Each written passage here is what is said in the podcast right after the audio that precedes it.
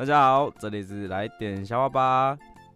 六岁的小美嘞很可爱，常常就被班上的小男生求婚。有一天，小美就回家，她就跟妈妈说：“妈妈，妈妈，今天小强跟我求婚了，要我嫁给他。”啊，身为妈妈，这时候就要来机会教育啊，就说：“小美啊，请问他有固定的工作吗？”啊，小美就想想想，哦，他是我们班上负责擦黑板的。